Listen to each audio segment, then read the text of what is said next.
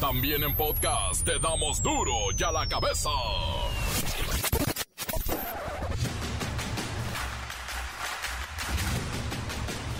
Martes 8 de febrero de 2022. Yo soy Miguel Ángel Fernández y esto es duro y a la cabeza. Sin censura.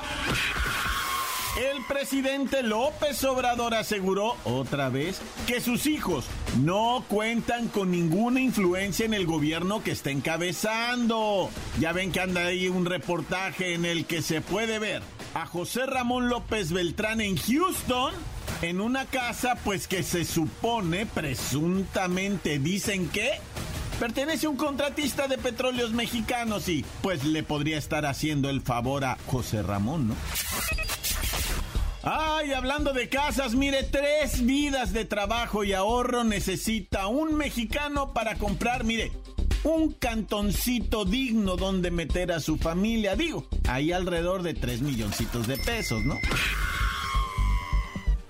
Informa la Secretaría de Salud el registro de 9.242 nuevos contagios por COVID-19 para llegar a un total de 5 millones pasadito. Además, 206 muertes en las últimas horas que totalizan 309.752 decesos en la pandemia. El Pleno de la Suprema Corte de Justicia analiza si los congresos estatales, fíjese nada más, tienen la facultad de ordenar el uso de cubrebocas obligatorio por medio del uso de la fuerza pública. Ahora sí, están analizando la forma de taparnos la boca.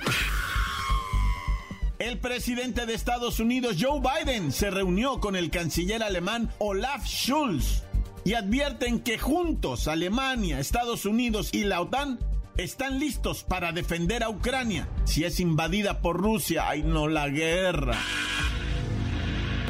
El reportero del barrio y la familia masacrada en Oaxaca. O la familia masacrada en Zacatecas o la de Guanajuato. ¿Cuál traerá? La Bacha y el Cerillo le dan una buena revisada a la tabla general en donde el Puebla sigue rifando. ¡Ay, ay, ay! El Puebla.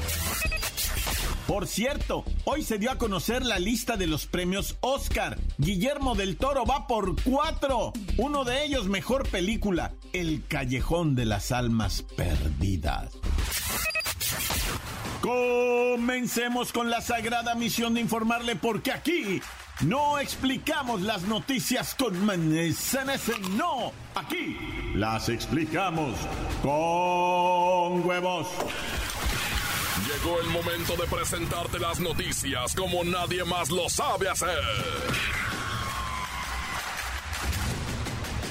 Los datos que otros ocultan, aquí los exponemos sin rodeos. Agudeza, ironía, sátira y el comentario mordaz. Solo el duro y a la cabeza. ¡Arrancamos!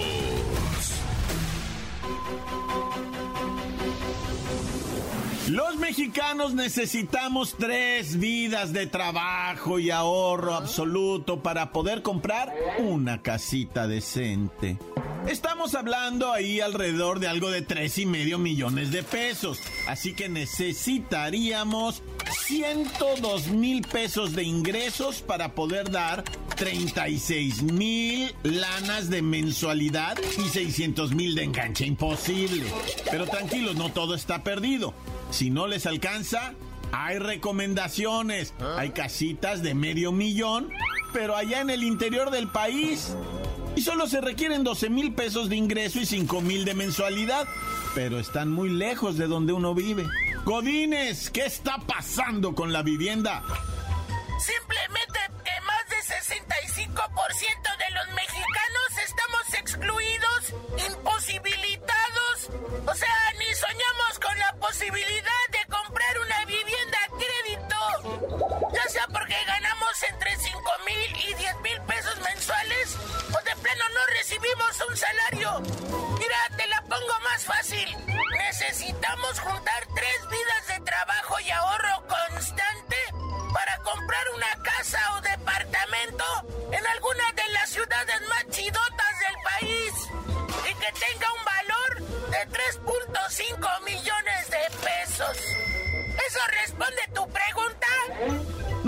exagerado, Godines, por favor. Aquí tengo el simulador de crédito hipotecario y para adquirir una propiedad de estas características, déjame ver, se requieren ingresos de 64 mil a 100 mil pesos al mes y pagar mensualidades arriba de los 30 36 mil pesos por 20 años con enganches hasta de 600 mil pesos. No, pues no.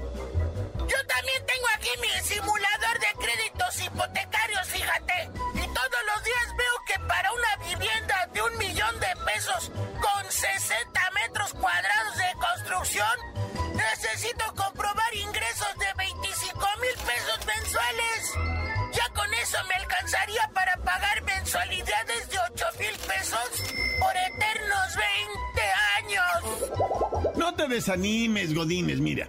Aquí hay un departamento de 550 mil pesos con 62 metros cuadrados y demanda un ingreso mínimo de 12 mil pesos. Y las mensualidades, mira, 5 mil 178. Es a 20 años. El enganche es de 50 mil lanas. No más que, déjame ver, ay, ups, le tendrías que vivir en Tlaxcala o en Juchitán, Oaxaca. Te estoy diciendo que ni así se puede. El salario promedio reportado por el Seguro Social es de 12 mil pesos mensuales. O sea que un trabajador necesita ahorrar 40%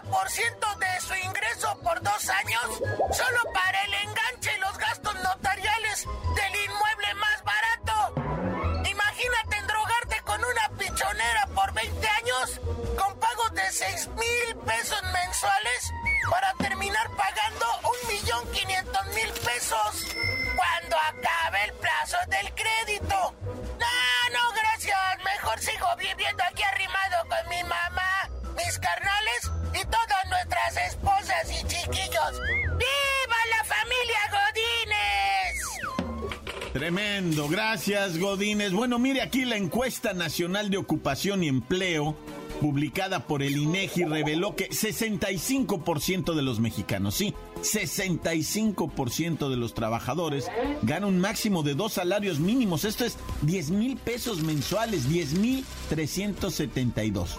Y esto pues prácticamente nos saca de las opciones de poder adquirir una vivienda al menos digna, ¿no?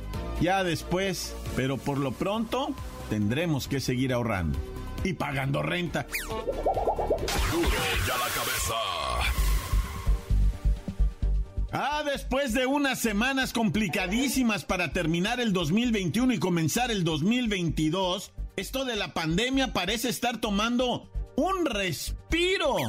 De verdad, los datos oficiales de la Secretaría de Salud están apuntando que la mentada cuarta ola de COVID ya está bajando notoriamente, incluso pasamos de este pico que le llaman de los contagios. Vamos con Luis Gómez Leiva y el reporte de la mañanera en salud. Miguel Ángel, amigos de Duro de la Cabeza, el subsecretario López Gatel nos dijo esta mañana lo siguiente. La cuarta ola COVID va a la baja. Lo más probable es que la trayectoria se mantenga de esa forma hasta su completa reducción o desaparición. Las epidemias tienen naturaleza cambiante, pero la noticia definitivamente es positiva. Solamente 2.9% de los casos son casos activos. Todo el resto son personas que alguna vez tuvimos COVID, pero que ya no tenemos capacidad contagiante en modo alguno. Empezó la reducción de hospitalizaciones. 40% de las camas COVID de uso general están ocupadas y aproximadamente un cuarto de las camas con ventilador.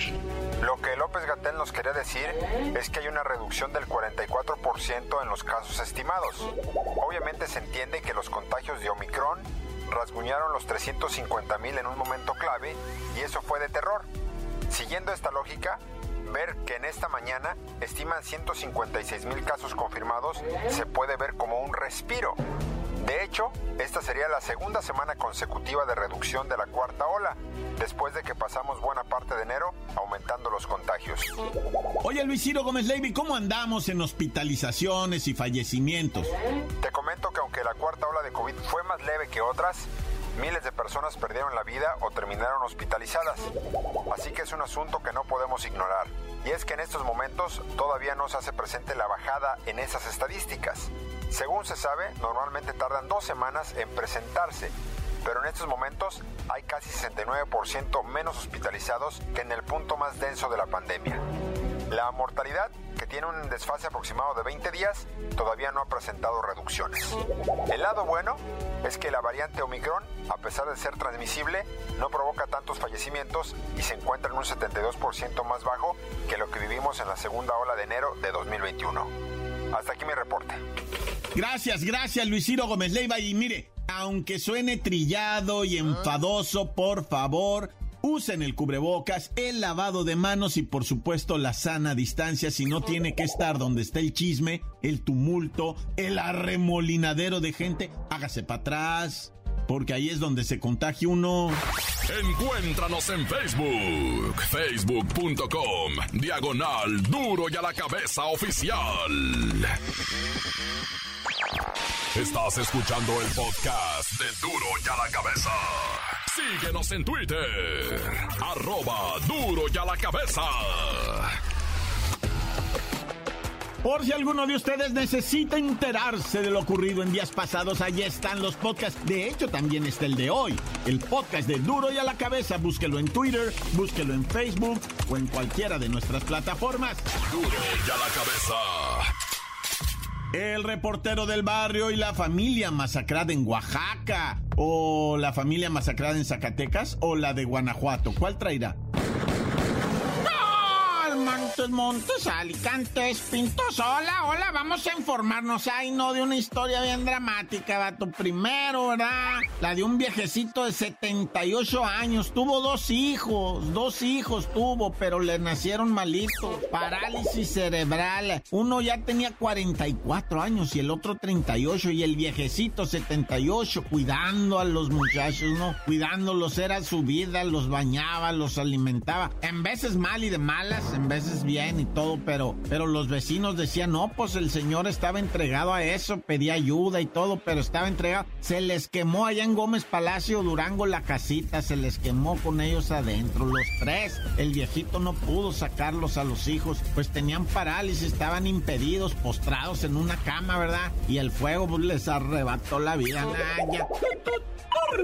Oye, y hablando de, un padre ejemplar, ahora mira esta llena, ¿verdad? Ya Tlanepantla, Estado de México. Dicen que agarraron a una de nombre Patricia Jiménez, ¿verdad? Y la sentenciaron a 39 años porque... 39 años de cárcel, porque prostituía a su hija de 9 años. La llevaba con un viejo cochino, ¿verdad? Y, la encerraba ahí. La, años duró haciéndole eso a la niña, años. Y, y la niñita, pobrecita, ¿verdad? Este, ella pensaba, pues es para ayudar a mi mamá, ¿no? O sea, la niña en su inocencia bendecida, ¿verdad? Y le comentó a una vecinita, no, pues si te hace falta dinero, haz lo que hace mi mamá. Dice, pero, y ya contó la niña, no, pues la vecina luego, luego corrió el chisme y de chisme pasó a denuncia y órale, vámonos al bote, la llena esta que prostituía a la hija. Y luego todavía le decía al señor, al pervertido, le decía, no, ya la voy a llevar con otros señores. No, no, le decía al otro, no te doy más dinero, hijo, eso, qué enfermedad. hay. Pero esta, mira, 39. Qué triste porque a la niña, bueno, ya sabes, en su inocencia ella quiere a su mamá. En su inocencia, la neta, sea, ella dice, pues sí, es que teníamos necesidad y por eso se hizo. O sea, ella le tiene el casco bien lavado, no, ya. Oye, y ahora vámonos hasta Oaxaca, ¿no? Donde una familia fue víctima de, un ataque verdaderamente lo que se conoce como brutal, ¿verdad? Entraron asesinando a dos mujeres, a un individuo, una niña de tres años, pero así, o sea, fue una, un ataque así como de ya de gente que ya no está aquí, ¿no? O sea, como que traen drogas en su cabeza, quién sabe qué sustancias que se imaginan que están, yo creo, en un videojuego, una cosa así, porque acaban con la vida de todos una niñita de tres años ahí, pues sí, como que, dice uno, qué necesidad de tanta cosa tan horrible, ¿no? Los hechos se registraron en Juchitán de Zaragoza. Es que vieras en Juchitán, qué bravísima la raza, güey. Es bravísima la gente. Antes usaron armas de fuego, hubieran usado en Juchitán, no te exagero, si hubiera sido a machetazo, ¿eh? Y te la compro, como no brava la raza de Juchitán. Oye, y la Fiscalía de Jalisco va a investigar la muerte de dos niños en el municipio de San Gabriel, loco. Un niño, una niña fueron localizados allá en la ranchería Totolinilpa, loco, allá este, pues palada de, de San Gabriel, ah, pues había dicho yo. Y como haya sido dos niños chiquitos eh, con huellas de tortura, digo, es una investigación de, pues de, ahora sí que de mucho cuidado, porque acuérdate que también se localizó a otro muchachito, pero esto fue en otro municipio, en Tlajumulco, de 16 años, el Salomón, Eduardo Salomón. Y también hay mucha indignación por esto, por estos dos niños. O sea que aquí la cuestión es que la gente necesita saber qué está pasando, por qué es esto. Si es, dicen de Salomón, no, pues es que eh, malas compañías, pues sí, pero háganlo saber, pues para que la gente sepa que los muchachos de 16 años o que los niños les está ocurriendo esto por esto, ¿va? Para que se evite no que nomás nos dejan así con el... No, pues que se va investigar. Ya intervino la fiscalía. Van a hacerlo federal. ¿Quién sabe qué? Pues, pues, pero digan qué pasó. O sea, eso es todo. Nada más digan qué pasó y luego ya nos dicen quién fue.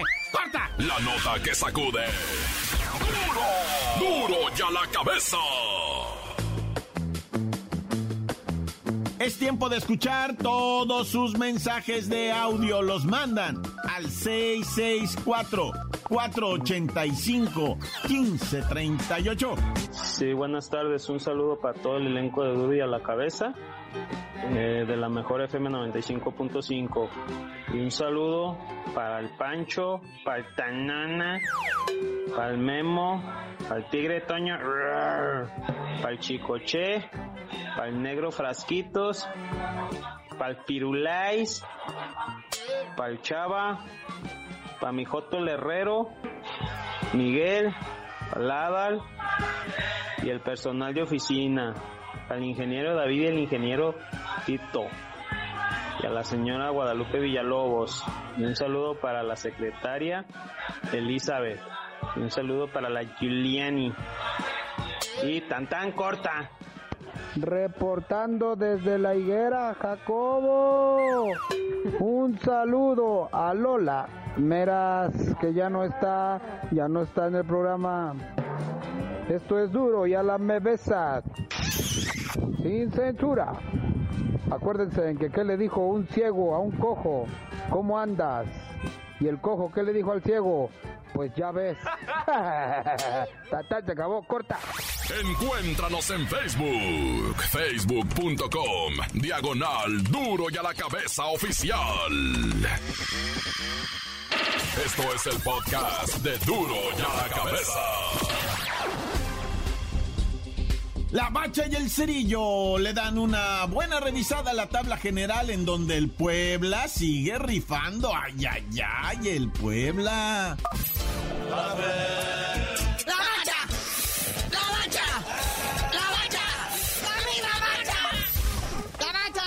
¡La Bacha! ¡La Bacha! Cuatro partiditos jugados el Puebla tiene tres ganados, un empate coloca como superlíder a la cuarta fecha, ¿eh? ¿Quién le esperaba esa? El Pueblita, el equipo más humilde, más pobre de esta Liga MX. Y es verífico, ¿eh? En 20 millones de euros está valuada su plantilla. Y pues ahí está, mira, con 10 puntos. Lo mismo que el Atlas, el campeón. Y la poderosa máquina que ayer le pegó un baile al León. Hay que destacar algo, o sea, aquí hay, pues a lo mejor es así aire lo que digo, ay, se lo lleva el viento, pero subcampeón de, bueno, no subcampeón, sino campeón del torneo pasado, ¿verdad? Y el antepasado. Y el del pasado ahí están colocados en los primeros lugares de popularidad y de la tabla, junto con el Puebla, que ese sí está de metiche, ¿verdad? Pero ahí está la consolidación Atlas Cruz Azul, el 1-2, pasados campeones, ¿verdad? Ándale, ahí está la hegemonía. Y el Pueblita, que también tiene sus 31 años sin ser campeón, a lo mejor ya le toca. ¿Quién sabe? Pero en la tabla general estamos viendo en cuarto lugar al Pachuca y el despertar del Tigres en quinto lugar, güey. El Tigres que ya le andaba con el Mazatlán, ¿eh? ya le andaban sacando el juego de la bolsa. El Marquito Fabián se vio bien en su debut con el Mazatlán y pusieron a temblar al Tigres, pero ahí está en quinto lugar. En sexto lugar caen los Pumas que fueron a perder a Tijuana, Naya. ¿Qué comienzo tuvieron los felinos, bueno, hombre, con todo? O sea, la verdad que de esos arranques envidiables, y mira, se desfondaron dos derrotas al hilo. Fíjate, y siguen siendo los que más goles tienen anotados, pero pues ahí en Tijuana no anotaron ni uno. Y eso que el Club Tijuana se dio el lujo de fallar dos penales. Puede ser. Y bueno, ya queda en séptimo lugar el Club Juárez, el Tuca Ferretti, que trae un partidito pendiente con las Chivas que se va a jugar mañana. Luego en octavo lugar, el Toluca del Nacho Ambriz. Que también está pendiente con un partido, ¿eh? No se hagan. Contra el Rayados. Hoy hablando de Rayados, qué escándala traen con el Rayados. Nomás fueron a hacer el ridículo al Mundial de Clubes. Así como hablamos que el Pueblita es el equipo más, es la nómina más barata, el, el equipo valuado con menor valor en la Liga MX, el Rayados del Monterrey es el más caro, 90 millones de euros. Y el equipo con el que fueron a perder de Egipto también vale como la tercera parte. O sea, imagínate, y luego todavía mañana tienen que jugar, no tienen cotejo allá en el Mundial de Clubes. La neta, ahorita el Vasco Aguirre está así en la tablita, ¿eh? En la tablita, porque no se andan con cosas. ¿Viste la manta que le pusieron? Tas asco vasco. No, ya, pero eso es desde hace. Es que los mexicanos no tenemos memoria. Si hubiéramos recordado lo que nos hizo después de que fue eliminado por Japón, mira, se entiende, es un partido, nos eliminó Japón, pero de ahí desaparecerse, no volver a México, andar casi casi fugado, no querer dar la cara, nah, ese Vasco la debe. Y luego cuántas acusaciones tuvo de amaño de partidos en, en España. Eh, y, y si te pones a ver así fríamente el palmarés de el Vasco, ya ha ganado. Lo premian. Y luego con todo y lo premian, le dan el equipo más caro y la nómina más alta, pues lo premian. ¿Y qué, qué? O sea, ¿qué ha demostrado? ¿Qué? Vean dónde tiene al Monterrey. Digo, amiga, date cuenta.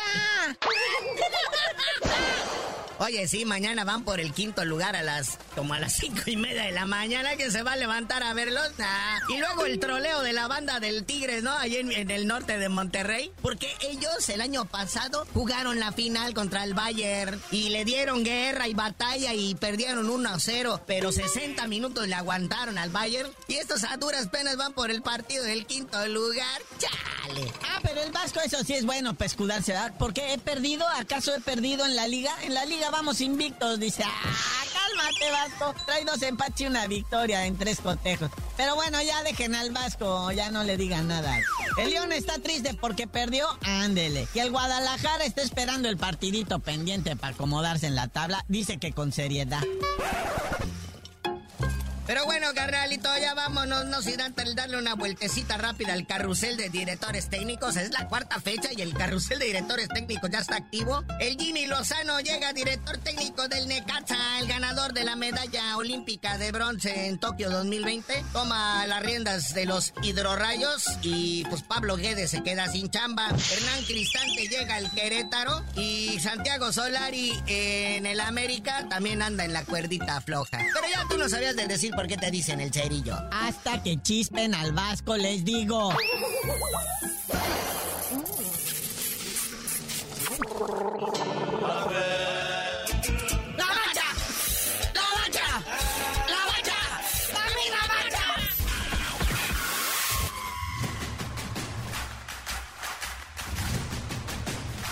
Por ahora hemos terminado, no me queda más que recordarles que en duro y a la cabeza no explicamos las noticias con manzanas, eh, no, aquí las explicamos con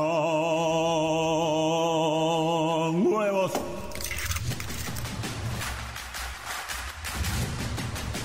Por hoy el tiempo se nos ha terminado. Le damos un respiro a la información, pero prometemos regresar para exponerte las noticias como son. Duro y a la cabeza es Miguel Ángel Fernández, Arturo González, Eddie González y la producción de Luis González, el señor X. Una producción original de MBS Radio.